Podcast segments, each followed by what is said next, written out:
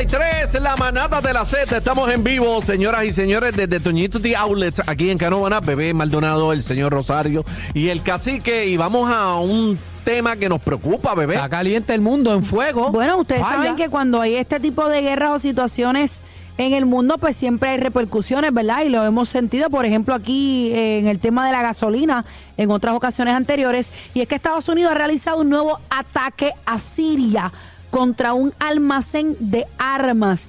Pero vamos con las personas que sí saben, para no hablar disparates nosotros acá.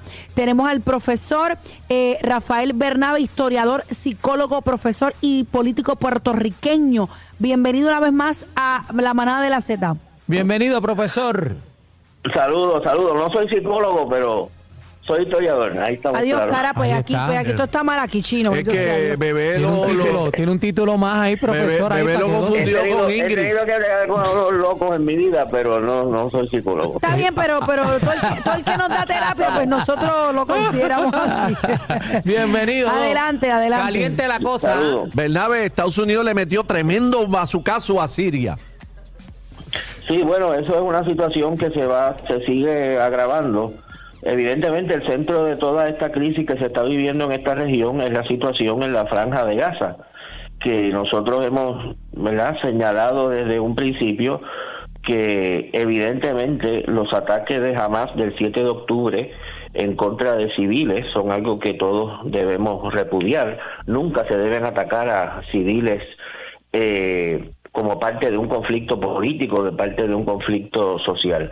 Pero la respuesta a esos ataques de Hamas a civiles israelíes no puede ser a su vez el bombardeo indiscriminado sobre civiles en la franja de Gaza, el bloqueo del acceso a la comida, a la electricidad, a recursos esenciales para la vida de esa población y el traslado obligado de esa de esa población. Eso que está pasando en Gaza, esos crímenes de guerra que están pasando en Gaza desde hace 30 días y ustedes han visto las las imágenes terribles, eh, ha generado un movimiento internacional muy fuerte de protesta exigiendo un cese al fuego y también ha exigido ha provocado el, que otros movimientos de la región que también están enfrentados a Israel por diversas razones eh, también eh, eh, levanten la posibilidad de algún tipo de ataque o de, o de algún tipo de respuesta a lo que está ocurriendo en Gaza. En, en el norte de Israel está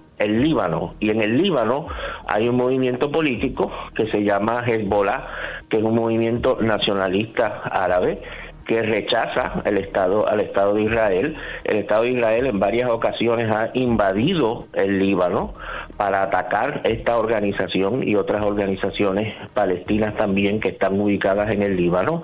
Así que hay un conflicto muy serio entre Hezbollah e Israel y el, gobierno de los Estados Unidos ha tratado de mandar el mensaje a esta organización Hezbollah a, a otros gobiernos que según los Estados Unidos apoyan a Hezbollah y a otras organizaciones como el, como el gobierno de Irán que no intervengan en lo que está ocurriendo en, en Israel. Eh, y ese ataque que tú acabas de señalar es parte de ese mensaje que están enviando a estas otras estados y organizaciones de que no intervengan en lo que está ocurriendo en Gaza. El problema es que la indignación en el mundo y en el mundo árabe en particular de lo que está pasando en Gaza es tan grande que es muy difícil que los gobiernos no tomen acción, no respondan a lo que está ocurriendo de alguna manera. Ha habido manifestaciones gigantescas en la mayoría de los países árabes exigiendo que sus gobiernos hagan algo, que protesten, que hagan algún tipo de presión sobre el gobierno de Israel para que detenga la matanza que se está viendo en Gaza. Así que, como ustedes señalan, esta situación se va a seguir complicando. Yo creo que lo más importante es que en todo el mundo el movimiento pidiendo el cese al fuego eh, se vaya fortaleciendo, porque es la única eh, medida inmediata que se puede tomar para tratar de, como dicen en inglés, de desescalar el conflicto, en vez de que siga complicándose. Wow. Wow, una locura, un genocidio lo que está pasando en el 2023, eh, terrible.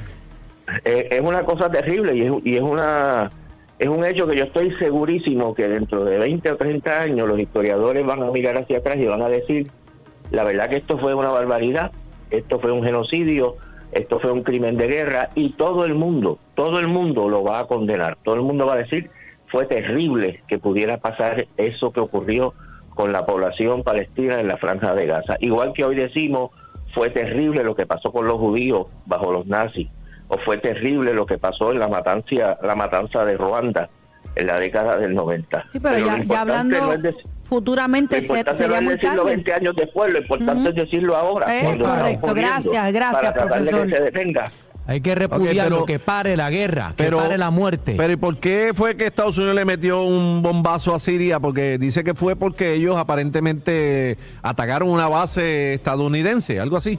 Sí, bueno, las organizaciones, diversas organizaciones que están basadas en Siria o que están en el, en el sur del Líbano han estado eh, lanzando cohetes o lanzando algún tipo de proyectil en contra en el norte de Israel eh, y en algunas instalaciones de los Estados Unidos en esa región.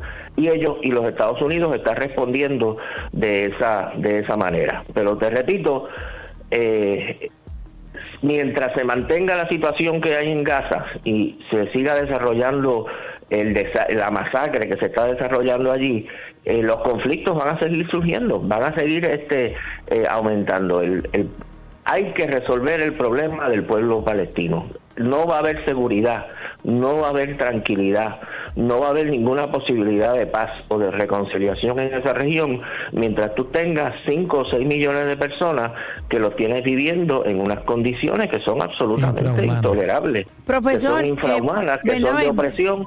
Y eso, ese problema hay que atenderlo. Se viene arrastrando desde hace 75 años, que se desplazó a ese pueblo, se le privó de su territorio, se le convirtió en un pueblo de refugiados y por lo tanto, por 75 años lo que ha habido ha sido conflicto tras conflicto tras conflicto. La única manera que se resuelve ese conflicto es reconocer los derechos de ese pueblo y movernos hacia una situación que empiece a crear la posibilidad de lograr superar toda este esta situación tan terrible. Profesor, siempre es interesante eh, hablar con usted. ¿Dónde lo podemos conseguir, profesor Benabe? Bueno, yo estoy aquí en el Senado todo el tiempo. yo soy, normalmente soy profesor en la Universidad de Puerto Rico, pero por lo menos por estos cuatro años estoy prestado aquí en el Capitolio. Ah, pues ya está, pues no se hablemos. Me pueden llamar por teléfono y si estoy, ahora mismo estoy en sesión porque hoy es el último día de los proyectos de este de esta sesión.